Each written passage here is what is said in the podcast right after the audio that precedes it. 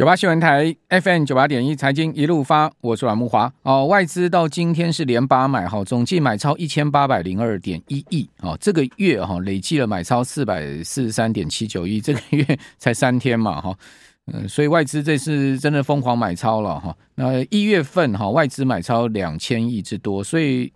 呃，连接到今天已经差不多是两千四五百亿的一个买超金额了哈。虽然过去三年外资啊从台股套现两兆哈，但看起来哦，一进入到二零二三年哦，这个外资的买超啊是呃不断哦，而且呢是看起来是一个趋势性的回补哈，倒不是一个呃所谓只是短暂的一个买超行为。我个人有这样的感觉哈。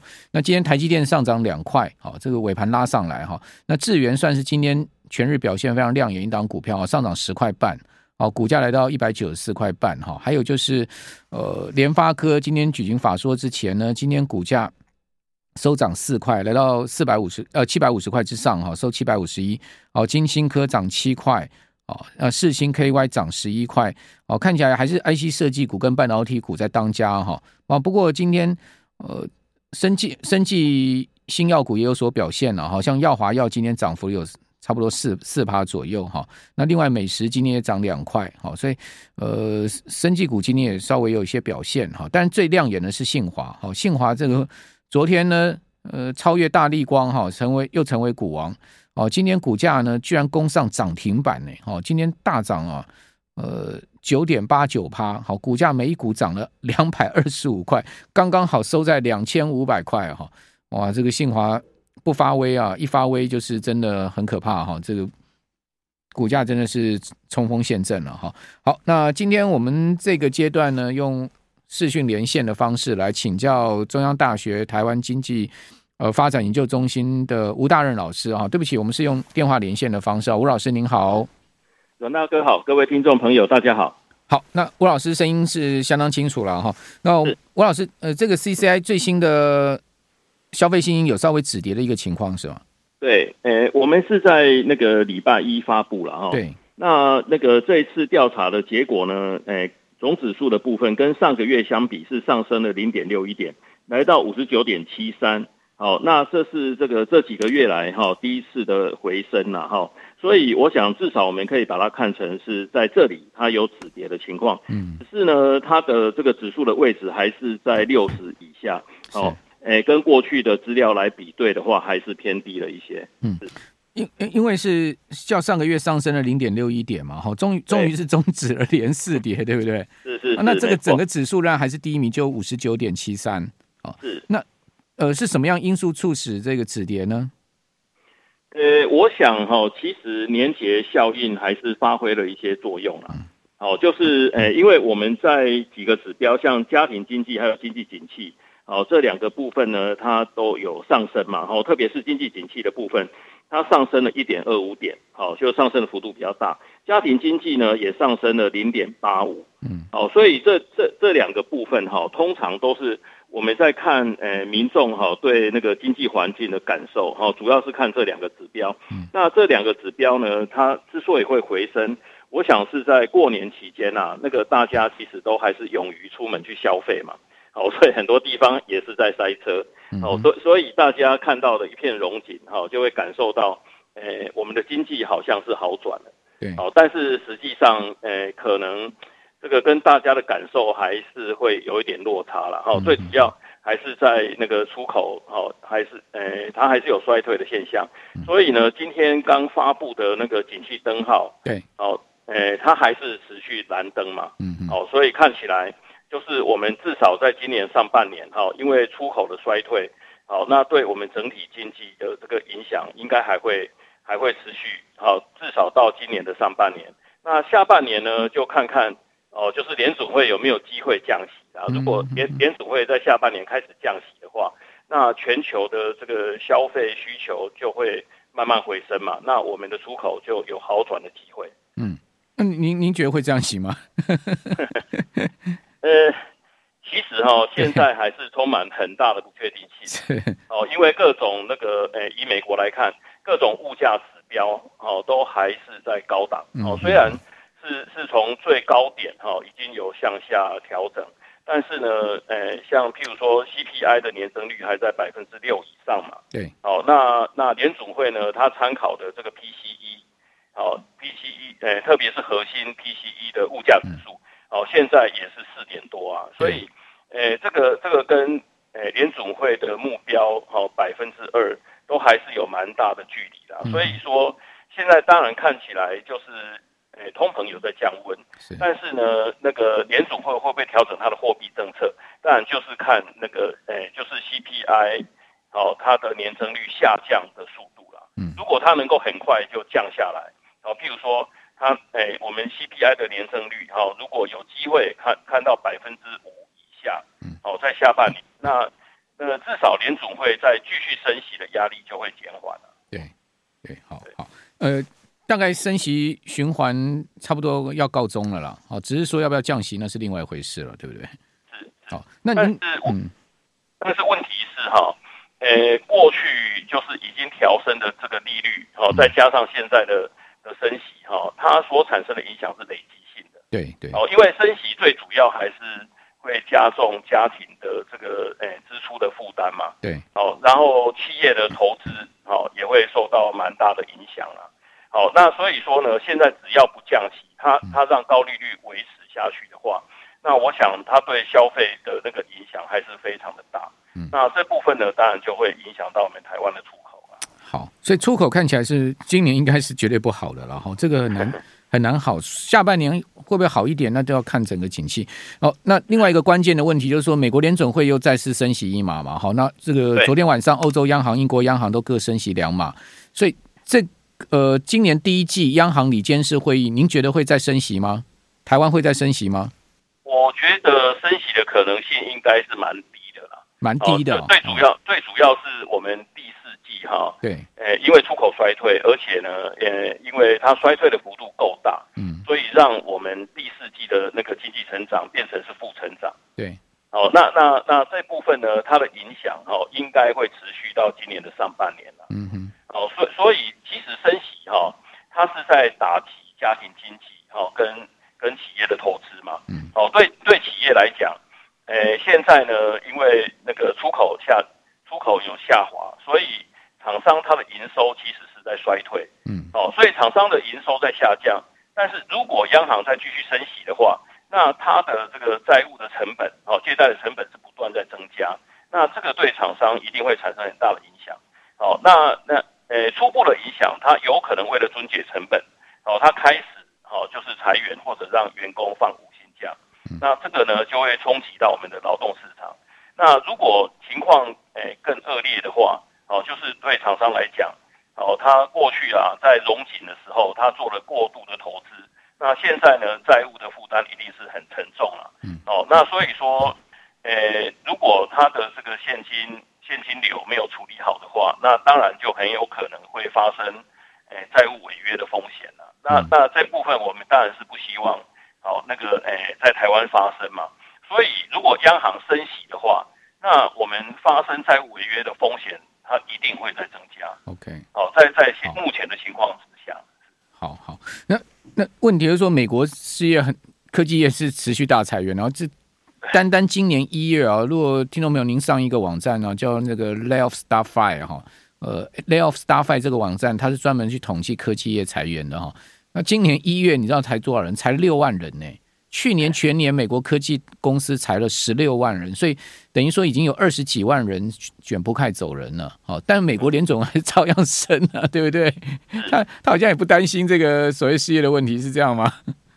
呃，其实哈，美国目前的那个失业率哈只有三点五啊，就是二月份，好，那其实还是很低啊，哦，那所以所以科技业虽然在裁员，但是其他的产业哦还在增人呐，所以它整体的这个失业率还是在在历史性，所以他不看科技业，他是看整体。对对对，当然，因为那个呃货币政策它还是总体的经济政策啦，所以它当然是看全面的情况啊。哦，所以这个也要。怪过去几年科技业增员增太多了啦，对不对？好，这个你什么时候那个景气好的时候，美国科技公司招才招聘人才根本就是不手软了。哦，这帮你办身份，然后像那个亚洲亚洲亚洲的这个科技公科技方面的留学生，帮你办身份，给入职金，给股票，什么都给，就叫你那优秀人才赶快来我公司上班。呃，现在呢人太多了，开就开始这个翻脸跟翻书一样，就裁员了。哦，就是这个就是这样子。哦，所以他们过去录用太多了，都下降了。对对对。好，那那。您您觉得呢？台湾的经济情况今年怎么观察呢？全年哦，您您的预期？呃，我觉得今年一定会比较辛苦了哈。那至少是上半年哈，因为出口衰退哦，对台湾经济一定会产生很大的影响。哦，因为我们台湾啊，就是我们的经济结构哦，是特别是重诶出口嘛，所以出口呢，在我们占 GDP 的比重是高达七成。好，所以像我们那个主要的竞争对手国韩国，哦，出口在它 GDP 的占比就五成多。那德国呢，它也是一个这个呃以出口为主的国家。好，那它的出口在 GDP 的占比也就五成多。好，那中国呢，目前哈可能是全球最大的这个出口国。哦，那中国哦，因为它整体的经济规模也是很大。所以呢，它的出口哈，在它 GDP 的占比就有两成多。对，哦，所以从这些数字我们就可以看到，嗯、我们台湾呢，其实是受到外在环境的影响，哦，相对于其他国家，我们我们的影响会更大，因为那个出口的占比实在太高了。嗯，好，好，等一下我们回到节目现场，一个关键的，有两个 应该讲两个关键问题要问吴老师啊。一个呢，就是平权条例通过之后哈，到底对整个房地产市场会不会造成一个致命性的信心面上的打击？哦，已经有很多人预测哈，中小型建商要倒一片哦。同时呢，说这个房产可能会低迷好几年哦。哦，对。那另外一个问题呢，就是六千块发下来，哦，真的能让台湾的内需稍微好一点吗？哦，这个等一下这两个关键问题要请教吴老师。我们这边先休息一下，等一下回到节目现场。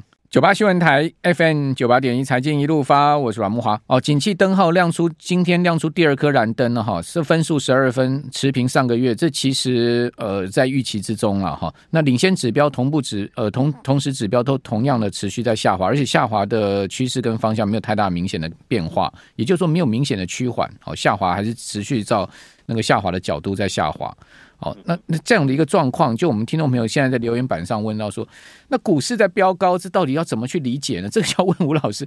这个灯号是两两连两难，但是股市却是一月大涨了一千多点，那整个二月到现在这个礼拜又涨了六百多点。好，外资拼命的买台股，好买买了已经两千多亿了。这个好像跟我们一般的总经面是背离的哈。这个。呃，吴老师，你有什么见解吗？我们听众朋友在留言板上问这个问题，我觉得这个问题也蛮好的。OK，呃呃，其实哈，那个有很多经济现象哈，还有那个呃，就是就是经济的问题啊，它都牵涉到一个很重要的部分啊，就是所谓的预期。好、嗯，那现在呢，其实不只是台股在涨，好，美股啊，对啊，还有甚至欧洲全球股市都在涨，都在涨。那欧洲的经济情况其实是比台湾更恶劣。哦，而且呢，它它现在升息的幅度不断在加大，嗯，好，所所以呢，我们可以看到，呃，那个一方面，好，就是货币政策它是朝紧缩的方向在走，那整体的经济不好，好，那那但是呢，全球的股市却不断的在涨，那基本上呢，我觉得这样的现象呢，它它最主要是受到预期的影响，因为呢，我们看到，好，通膨已经在降温，哦，所以呢，全球升息循环。诶，应该在在在半年到一年之间，好、哦，它就会到底了。好，那那所以说呢，如果到了下半年，好，诶，联储会或者是是其他国家的央行，好，它迫于好，就是已经开始有一些经济衰退的的现象。那那在在这些种种的考量之下，它被迫要开始降息。嗯嗯。好，那这个时候全球的需求。就会慢慢的升温，OK，好，所以呢，现在好在最低迷的时候，可能有些哦，有些资金它就会开始进场，先布局，就是反正钱钱多的人就先买嘛，对对对，所以 所以所以基本上还是预期所产生的影响啊。这外资钱那么多，他手上几那个美美金可能是用千亿来计算的，那他当然就先买。我反正我钱比你多啊，我。那景气就算低迷，就也不会就今年上半年到可能第二季、第三季了，对不对？我我我就现在开始分批一直买一直买嘛，我终究买赢你嘛。哦，这就是吴老师所讲的，就这样子。他也不在乎说我一定要买到最低点，反正我认定这个区段大概就是在差不多一个 curve 的一个低点了，我就开始在这个地方布局了。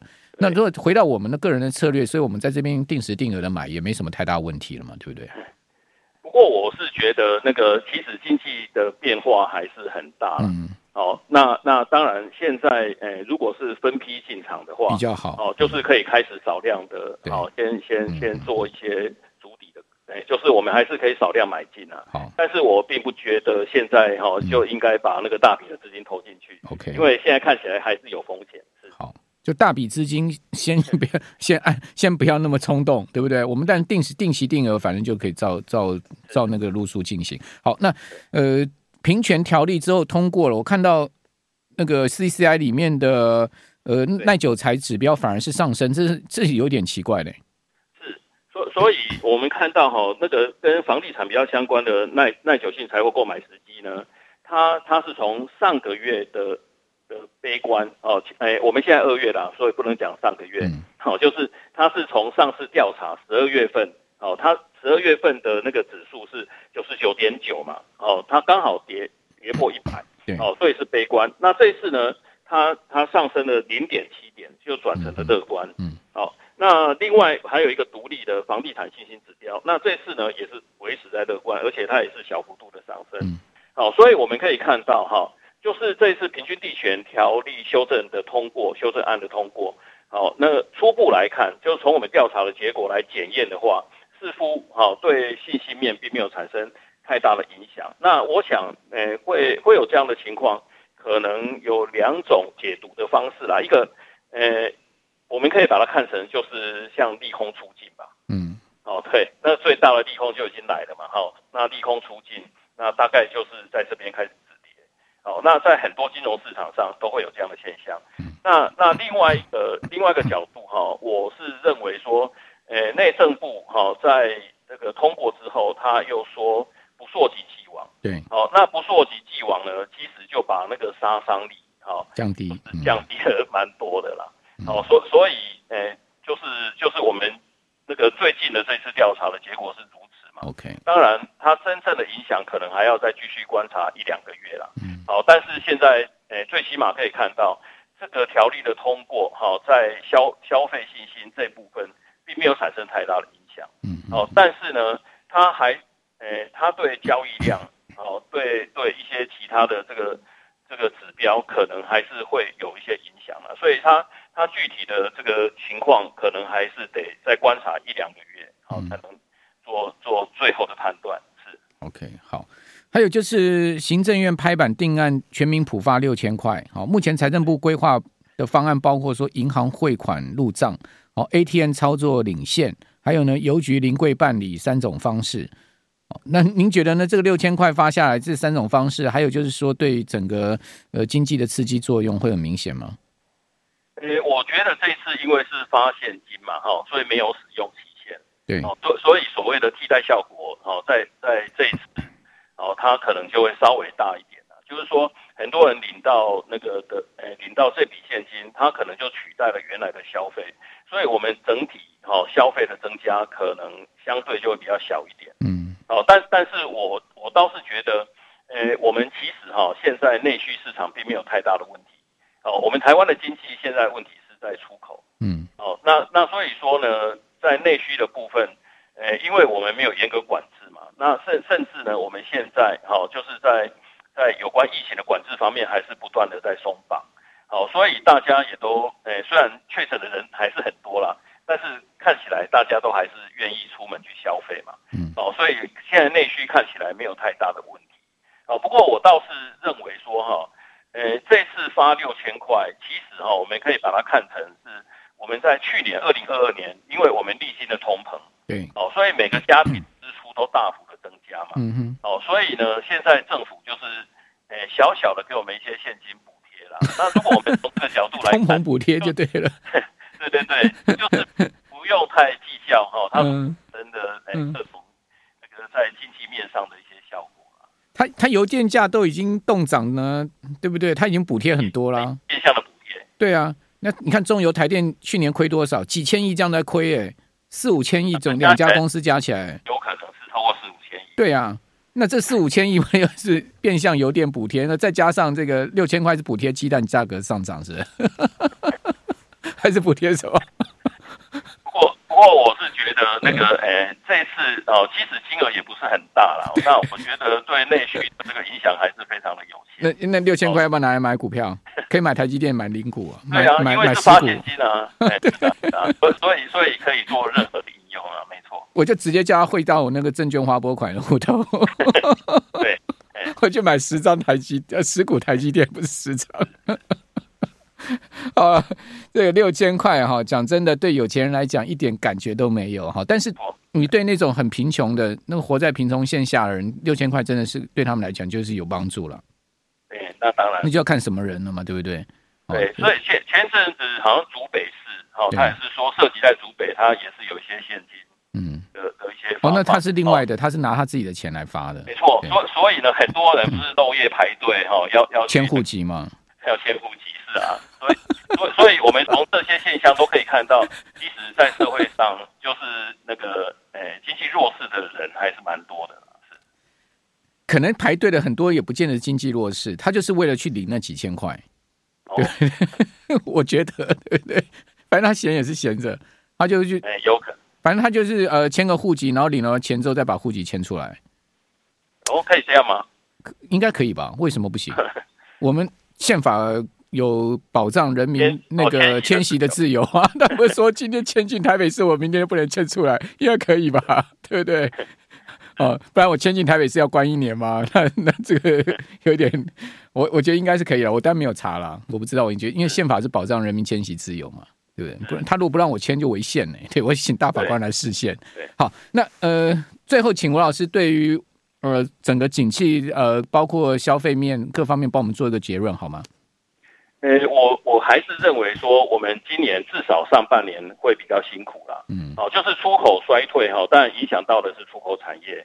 哦，但是呢，一旦哈，就是这些出口的厂商，它的营收不佳，那它可能就会裁员，哦，甚至哦，就是有债务违约嘛。那那这部分呢，可能又会影响到劳动市场。所以，如果我们在今年上半年失业率有大幅度的上升，那很多家庭他的消费能力也会下降。嗯嗯。哦，那反过来就会影响到我们的内需市场，所以我们希望哈、哦、这段时间不要太长，嗯。哦，就是，呃，希望美国哦它的那个经济要要这个弱到弱化到一定的程度，哦，迫使这个联储会开始降息，嗯，那我们才有机会慢慢好转嘛，嗯，那那呃当然最好是下半年就能够发生了，OK，哦，那呃时间不要拖太长，嗯，哦，那那我们痛苦的时间就会缩短一些，对，美国。如果把利率维持在四趴到五趴这个区间，维持的越久，其实对民生经济各方面的消伤伤害是越大的。当然，当然，对不对？因为越长哈，其实诶产生系统性金融风险的的这个的诶，就是它的它的可能性一定会不断的在增加了。OK，所所以呢，那个诶，其实利率很高哈，我觉得其实对企业对家庭经济都是很大的打击。好，所所以所以呢。如果它持续到二零二四年，就会很严重。好，谢谢吴老师。